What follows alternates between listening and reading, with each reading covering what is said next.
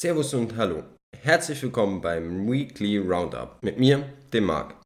Heute wollen wir uns anschauen, wer diese Woche so an die Börse gegangen ist und wie das Ganze gelaufen ist. Und natürlich, was auch für die nächste Woche so ansteht. Also fangen wir mal bei den Börsengängen dieser Woche an. Zumindest bei denen, von denen wir denken, dass sie kein völliger Scam waren. Beispielsweise Coupang, eine E-Commerce-Plattform aus Südkorea. Vielleicht die E-Commerce-Plattform aus Südkorea.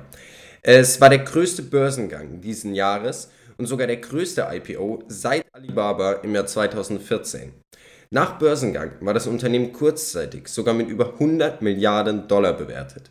Am Donnerstag wurde die Aktie dann das erste Mal für einen Preis von 63,5 Dollar gehandelt. 81% über dem Ausgabepreis von 35 Dollar. Die Bewertungen der Börsengänge zurzeit sind einfach etwas aus dem Ruder gelaufen. Am Freitagabend ging die Aktie dann aber auch nur noch für 48,2 Dollar aus dem Handel. Wir sind gespannt, wie sich die Aktie in den nächsten Wochen und Monaten verhalten wird, aber das war schon mal ein bemerkenswerter Start an die Börse. Wir bleiben auf jeden Fall dran. Dann hätten wir da noch Roblox. Einfach nur wow. Damit hätten wir wirklich nicht gerechnet. Für alle, die Roblox nicht kennen, es ist eine Art Online-Spiele-Unterhaltungsplattform, in der so gut wie alles in der digitalen Welt möglich ist. Roblox entschied sich netterweise für ein direktes Listing an die Börse. Falls ihr nicht wisst, was das ist, einfach die Spekulantenakademie auf YouTube auschecken. Was mir persönlich sehr Hoffnung auf diesen IPO gemacht hat. Damit hätte ich aber ehrlich gesagt wirklich niemals gerechnet. Der Referenzkurs der Börse lag bei 45 Dollar und die Aktie startete einfach schon bei 66,5 Dollar.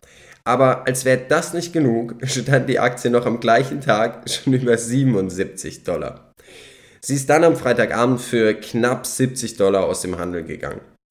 Viel besser an der ganzen Geschichte finde ich aber die Tatsache, dass Cathy Woods sich für ein Investment in Roblox entschieden hat.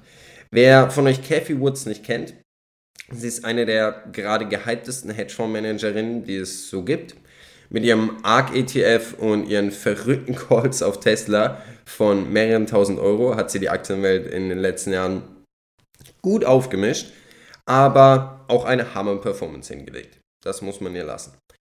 Ich persönlich bin ein Fan von ihr und ihrem Investmentansatz, aber ich finde es auch schwierig, dass viele Unternehmen ähm, zurzeit kein attraktives Investment für mich darstellen, sobald die Aktien in den ARK ETF oder Fonds aufgenommen werden und in die Höhe schießen.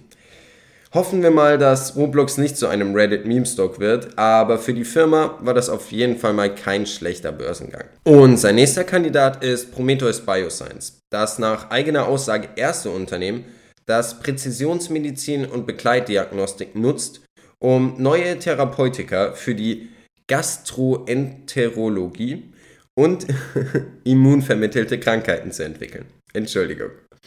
Der Ausgabepreis lag bei 19 Dollar und die Aktien starteten am Freitag dann bei knapp 23 Dollar. Sie sanken kurz mal ab auf die 19 Dollar und konnten am Ende des Abends mit knapp über 25 Dollar aus dem Handeln gehen. Also auch für Prometheus Bioscience ein wirklich guter Start an die Börse. Des Weiteren ist auch noch John Incorporate an die Börse gegangen, ein amerikanischer Fachhändler für Kunsthandwerk und Stoffe. Wobei das einer von den etwas verhaltenen Börsengängen war.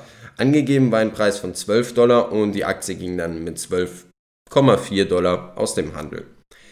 Das war es im Großen und Ganzen auch schon für die Börsengänge dieser Woche. Es gibt aber noch ein paar andere Börsengänge, die nicht direkt diese Woche, aber die letzten Wochen an die Börse gingen. Dazu zählen beispielsweise Bumble, Oscar Health oder auch 4Biopharma. Dazu soll es dann aber nochmal eine gesonderte Folge geben, da das nicht mehr so ganz in unseren Zeitplan passt. Also schauen wir uns mal an, was die nächste Woche so ansteht. Und ich muss ehrlich sagen, beim Durchschauen der S1-Files bzw. der Börsenprospekte für die nächste Zeit waren nicht allzu viele herausstechende Kandidaten dabei.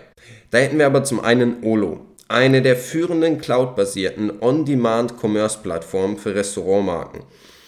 Ich denke gerade aufgrund der aktuellen Corona-Situation ein ziemlich spannender Kandidat. Und zum anderen hätten wir da aber auch noch Duckhorn Portfolio, einer der führenden Hersteller von Luxuswein in Nordamerika. Ziemlich teure Weine, aber die Qualität spricht für sich. Ich habe selbst keinen Wein probiert, aber kann zumindest sagen, dass die Auszeichnungen des Unternehmens ein wirklich hohes Ansehen in der Wein-Community genießen. Ein wirklich spannendes Geschäftsfeld, wie ich finde. Und zu guter Letzt warten wir immer noch auf den Börsengang der Sun Country Airlines Holding, einer US-amerikanischen Billigfluggesellschaft, die gemeinsame Ressourcen über synergetischen Linien, Charter und Frachtgeschäfte dynamisch einsetzt. Wer fliegt denn zurzeit noch? Wichtige Geschäftsleute, Sportmannschaften oder das Militär.